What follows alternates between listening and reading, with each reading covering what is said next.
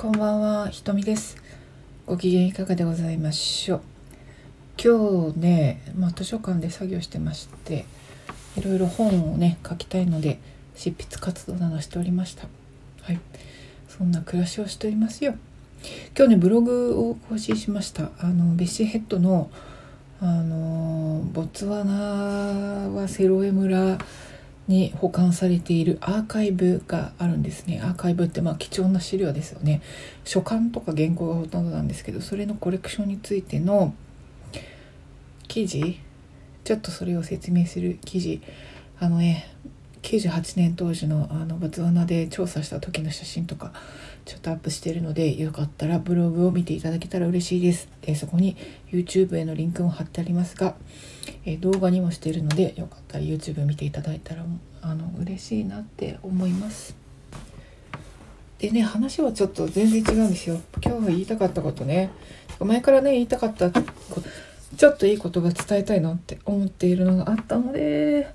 今言いたいと思います。実はねこれ漫画から撮ってる言葉なんですよ。私ね漫画ってね実はほとんどほぼ読まないんだけど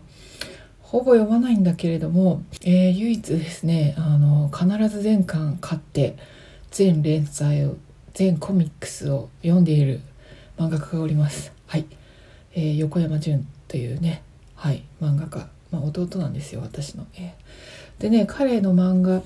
あ、これね弟であることを引いてもん？ですよ。素晴らしいと思ってます。で素晴らしい作品いっぱいあるんですよ。あの変身とかね、えー白いタヌキとかね。アライグマンと一緒とかね。最近はあそう「キジムナーキッズ」とかね。あれは小説を漫画化したもの。それから「神様の介護係」これもねあの SF 小説を漫画化したものなんですけど。あのねいろいろあるんだけど一番どれもいいけど全部いいんだけど一番私がやっぱ気に入ってるのが実は「午後9時15分の演劇論」っていう作品なんですよね。これコミックス全3巻「午後9時15分の演劇論」ってなんか美大の夜間に通う学生の話なんですけどまああのね熱い青春の物語のようなドタバタなようなどうしようもないどうしようもないあのなんて言うんだろうな。うんこれ演劇をね作るんですよ。この子たちが。でこの主人公の古社君っていうのがねあのどうしようもないあの男なんですけどあのこいつがあの追い詰められながらですねあの脚本を書いたりとかするんですよね。でこれがねあの秀逸なギャグとテンポの良さともう映像のようなあの場面展開の良さがね本当に素晴らしいと私は思っているんですがこれ兄弟だからっていうことじゃないと思うけどすごいあのギャグがねあの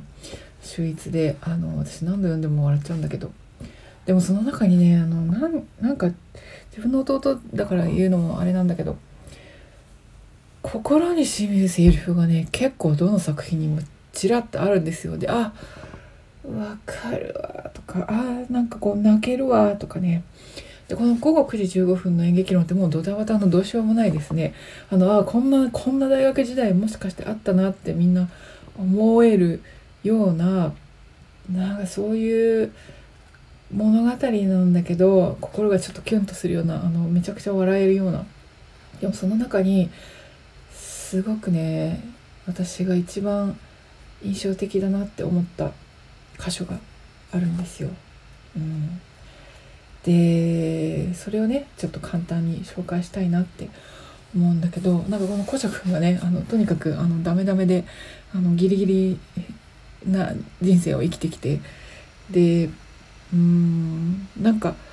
ガールフレンドに振られてしまうというか去られてしまうんですよね。そこで死ぬほど落ち込んであのめちゃくちゃ面白いんですけど面白いって言っちゃいけないんだけどこのギャグがあのそれそんなギャグを説明するほど野暮なことはないのでねあの言いませんけどうんシリアスなセリフもあって私このセリフをいつも思い出してはそうだよなって思ってあのなんか大事にしてるんですよ。うん、でそれがそのねあのガールフレンドを失ったでなんかあのボロボロにあの泣いて落ち込んでるところにあのあるその先輩かなんかのあ女の人が現れて「いやなんで気落としてんの?」ってあの言われて「いやええ人やったんやろ?」ちらっとでもすれ違えたんならラッキーやんな何一つ損することなんてない尊いことやでって言うんですよこの女の人が。であそっかと。でここで主人公がの古謝君がかん考えるんですよ。ここが私一番好きなんですけどそっか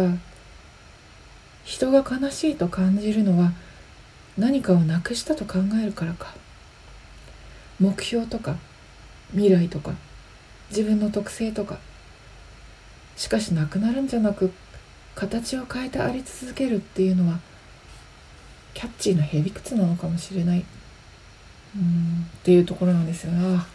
ね、この彼の口から頭の中からこういう言葉が出てくるんだと感慨深いものがありますけど。人が悲しいと感じるのは何かをなくしたと考えるからか。うん、そうなんですよね。これなんか私も思うな思ったんですけど就職したいとか例えばねこの仕事に就きたいとかこの大学に受かりたいとかあのあるいはこの人が好きでこの人とお付き合いしたいとかそういうのでもあると思うんですけどじゃあそれが叶わなかった時叶わなかった時に悲しいって気持ちがあると思うんですよ。でもその悲しいってそれを失ったからって考えてるからっていうのはやっぱりあそうだよなって思うんですよね。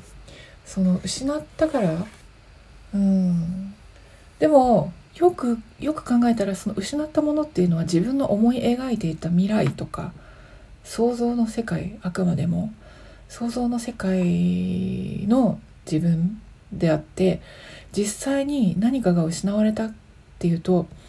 まあそうでもなかったりするわけですよ。まあそれに向かってもしかしたら何かこう努力したりした時間と努力っていうのはあったかもしれないけど、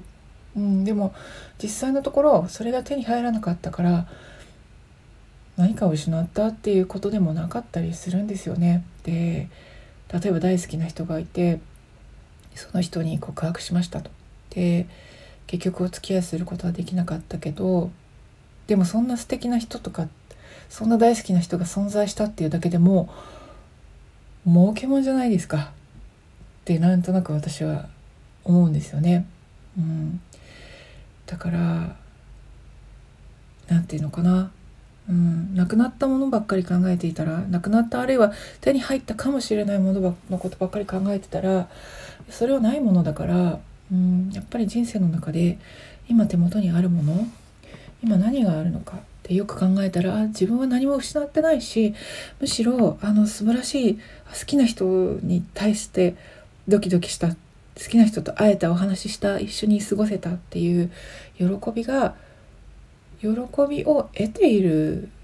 とも考えられるんですよね。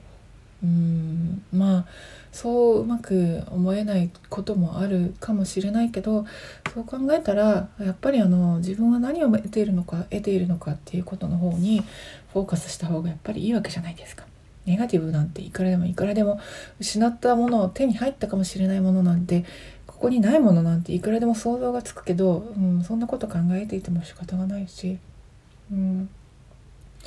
前回ね話したもうちょっとシリアスだったけどあのコラテラルビューティーの話ねしましたよね。うんまあ、子供を亡くした人が1年後に初めて自分が世界の全てとつながっている世界の美しさに気づくみたいな。うん、だからねと悲しいことばかり考えていても人生進まないし、うん、今何が手に入っているのかなっていうことを思うっていうのは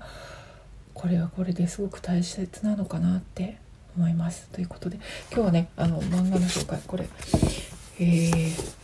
午後9時15分の演劇論横山潤です。うん、ぜひこの作品3巻読んでいただきたいなって思います。今日はここまでにさせていただきます。雨雲ラジオ56回目ここまでお聴きくださりありがとうございました。ひとみでございました。ごきげんよう。